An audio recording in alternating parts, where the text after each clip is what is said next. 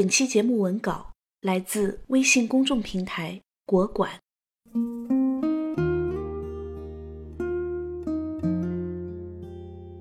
今天我们要谈的是世界艺术家潘玉良。后人翻拍《玉良传》，找巩俐、李嘉欣来演，其实一半是臆想，一半是迎合市场。真实的玉良谈不上美，狮子鼻、大嘴巴，女生男相。潘玉良原先不叫潘玉良，而叫张秀清。秀清出生在一个贫穷但有爱的四口之家。不幸的是，他一岁的时候父亲死了，两岁时姐姐死了，最爱他的妈妈教他绣花的妈妈，也在他八岁时累死在了绣花摊上。他九岁时被舅舅领养，十四岁时，舅舅看着他紧致的肌肤，说：“秀清啊。”给你找个事做好吗？秀清高兴地问：“做什么事？绣花吗？”舅舅把他按上船，改名叫张玉良，交给了拉皮条的。一会儿叫的功夫，玉良下船成了妓女，舅舅则收钱回家。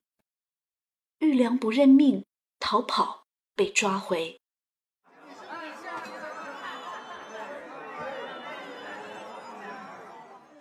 潘赞化出任芜湖海关监督时，在酒局中遇到了唱曲姑娘玉良。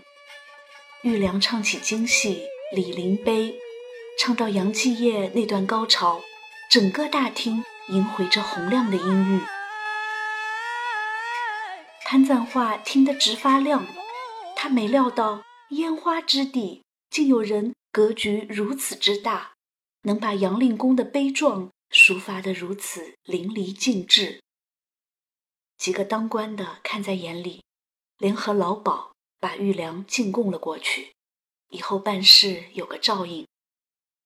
潘赞化看出了个中玄机，拒收玉良，可是玉良却不肯放弃。三年来，他阅人无数，来他这里的无非要性、要舒服、要吹捧。可是潘赞化见多识广，温文尔雅，非但没有看不起人，还欣赏他的灵魂。错过这个村，就再没有这个店了。玉良说：“你要是赶我回去，他们会弄死我的。”潘赞化哀叹：“可是我已有妻。”玉良顺势说：“大人留我做婢女也好。”玉良跟在潘赞化身边一段时间后，潘赞化真的是爱上了他，觉得让他当个婢女太委屈了，就正式纳她为妾，还想跟他生个一儿半女。可是玉良拒绝：第一，你的发妻容不下我们的孩子；第二，孩子长大后会被人嘲笑是妓女所生。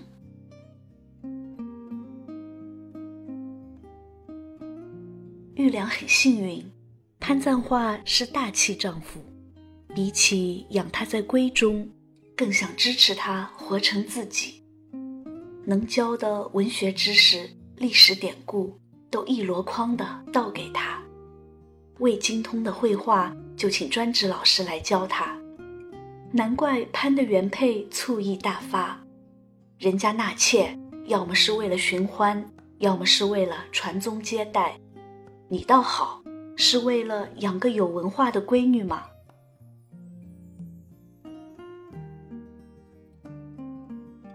有天，画家红野去潘赞画家喝茶，偶然瞥见玉良在画画，觉得他很有天分，又肯努力。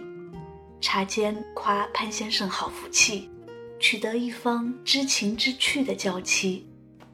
潘先生委婉地告诉他玉良的底子，红叶哀叹又怜惜。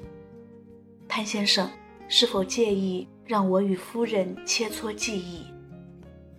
对于这个提议，潘赞化简直比玉良还兴奋。玉良很争气，红叶说他底子薄，他就从经典的《芥子园画谱》开始临摹，画到一笔一画就像复印一样，才肯罢休。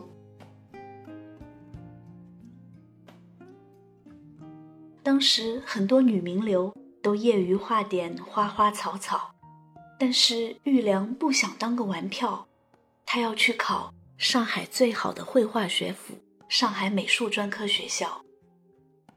红叶跟这个学校的老师很熟，说：“我去打个招呼吧。”玉良说：“我自己去考就好。”后来玉良这个半路出家的，去跟那些童子功的。科班出身的，一考再考的，同场比拼，结果竟考了第一。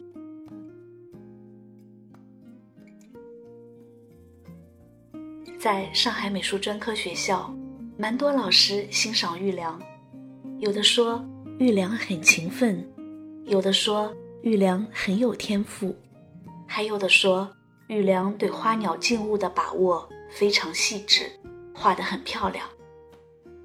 不过，玉良可瞧不上这些不痛不痒的漂亮。他认为，要更上一层楼，就必须去挑战一些高难度的题材。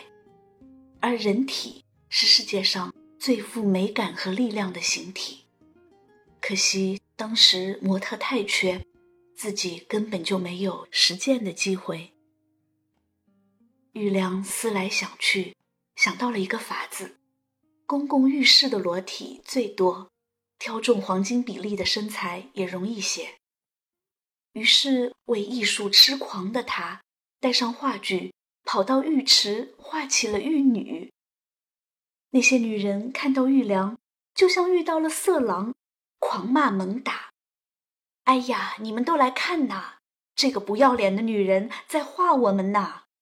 怪不得人家讲这个学堂的学生。专画女人的光屁股，这一打没有打消玉良画裸女的念头，倒是打通了他的任督二脉。其实我脱了衣服也是个很棒的裸模，我为什么不能画自己呢？于是玉良每天关在房间里，脱光衣服，自我欣赏，自我描摹，画到满意，他还把自己的裸体画像。作为作业上交，受过西画教育的老师都赞叹他的画技和勇气。可是学校里的嫉妒和闲言碎语也传开了，画这种画的女人不是疯子就是婊子。刘海粟校长看着他的裸女画说：“玉良女士，西画在国内的发展受到很多限制。”有机会还是争取到欧洲去吧。除了画人体，玉良平时的言行也大胆的不像个女生。有次跟同学外出写生，玉良一个人跑到雷峰塔墙圈里小便。这时候，一伙男同学过来了，女同学喊玉良快出来，他不慌不忙的蹲在里面，说：“他们管得着我撒尿吗？”还有一次，大家都在八卦一个女诗人如何以狗为伴，与公狗相交。只有潘玉良一语惊人：公狗比男人好，至少公狗不会泄露人的隐私。哦，玉良的画在学校独树一帜，加上人特立独行，很快便成为众矢之的。有人挖出他曾是厨妓的艳史，还有女同学落井下石。那些道德婊揪着玉良的过去不放，但是玉良并不介意。他想起校长曾经劝他到国外去接受更自由的文化熏陶。很快，在潘赞化的支持下，玉良收到了法国里昂国立美术专科学校的录取通知书。在里昂，潘玉良成了徐悲鸿的校友。九年后，玉良学成回国，回到上海，在母校任教，也在徐悲鸿执办的美院当过教授。然而，从前揪着他过往不放的那些人，现在依旧在攻击他。玉良并不理会这些风言风语，直到一九三六年，他非常自得的画作《人力壮士》在画展上被人贴上了大字“妓女对嫖客的颂歌”。这回不同于以往转瞬即逝的语言攻击，而是明明白白摆上台面的侮辱。他正是潘赞化从老家杀往上海的发妻发来的下马威。一回到家，气氛阴冷了许多。大房太太教训他：“不要以为你在外面当了教授，就可以和我平起平坐了。在这个家里面，我永远是大的，你永远是小的。”玉良陷入了沉思，扪心自问，还是法国更适合自己。他对潘赞化说：“我舍不得你，可是这个家容不下我。”潘赞化说：“我离不开你，但是你应该做开心的自己。你想走就走吧。”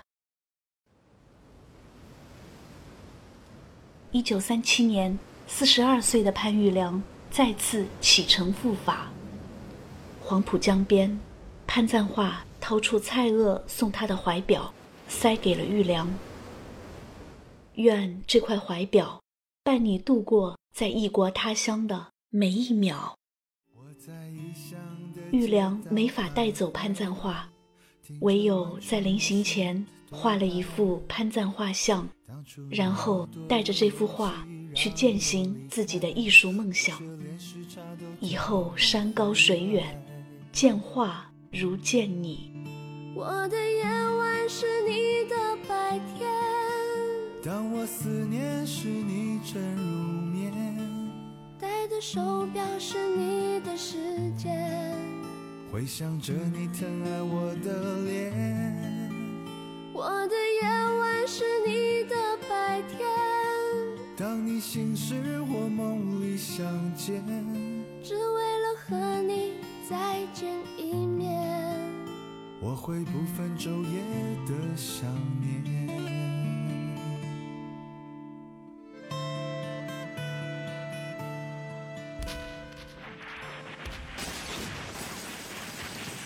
不幸的是，玉良刚到法国不久，巴黎就沦陷了。他的房子、画室被德军征用，战火连天，他不得不迁居租房。那段时间，他手头的钱就像是颜料罐一样，被房东一挤就完了。就在他饿得连半块面包都吃不起的时候，一个叫王守义的男人出现了。王守义也是中国人，穷苦农民出身。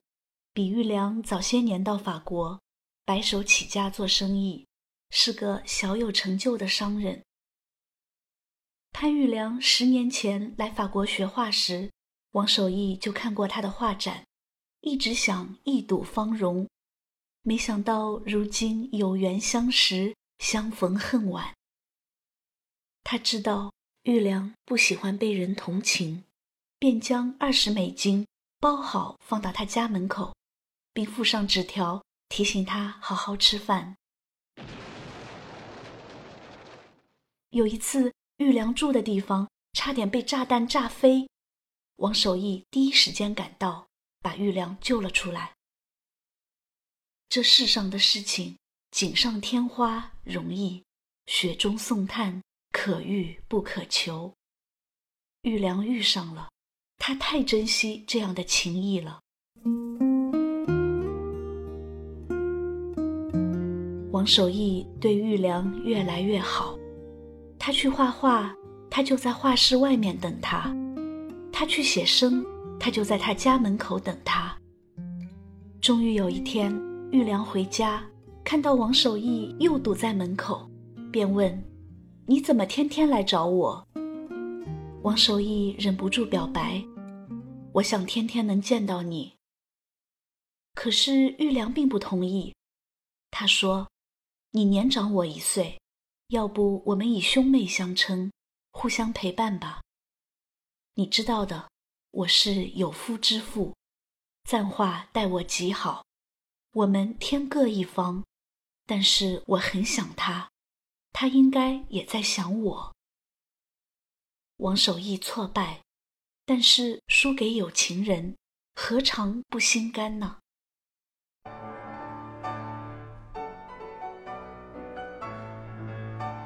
一九四五年，中国赢得了抗战的胜利，玉良特别高兴。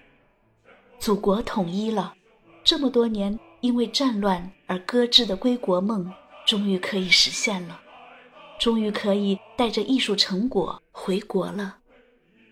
玉良兴奋地给潘赞化写信：“我想你，想回家，想马上见到你。”结果很久才等来潘赞化的回信。信中表达的非常含蓄，意思是国内的政局还很不稳定，你这时候回来还不是时候。玉良归家无路，只得边等边跟潘赞化通信，而被明确拒绝的王守义还是默默地守在他身边，听他讲述思家的故事。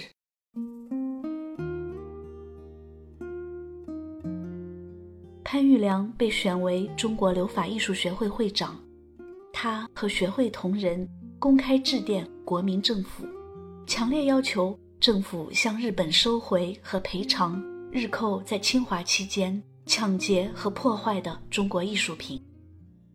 他的艺术活动一个接一个，他的作品参加塞鲁西博物馆的中国现代画展和巴黎国立美术学院的中国画展。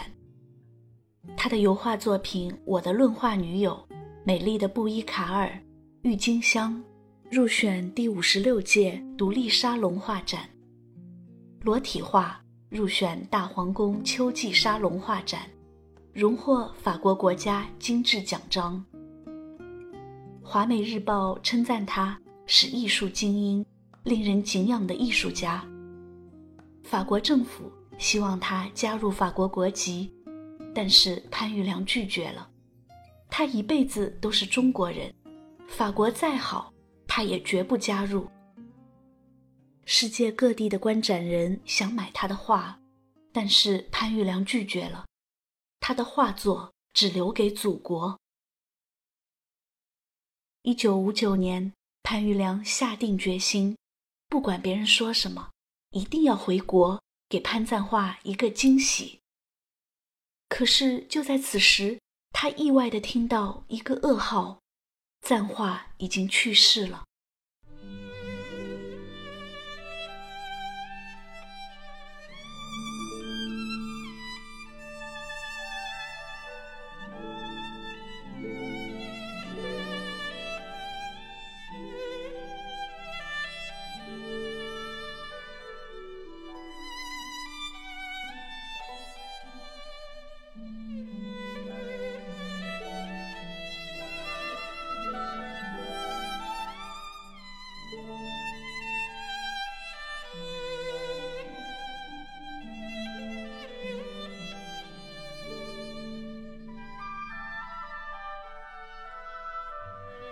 潘玉良不信，我的赞话分明前几天还在给我写信，可是中间人却明明白白的说，那是潘赞化怕玉良接受不了这个事实，在临终前让儿媳模仿他的口吻跟玉良通信。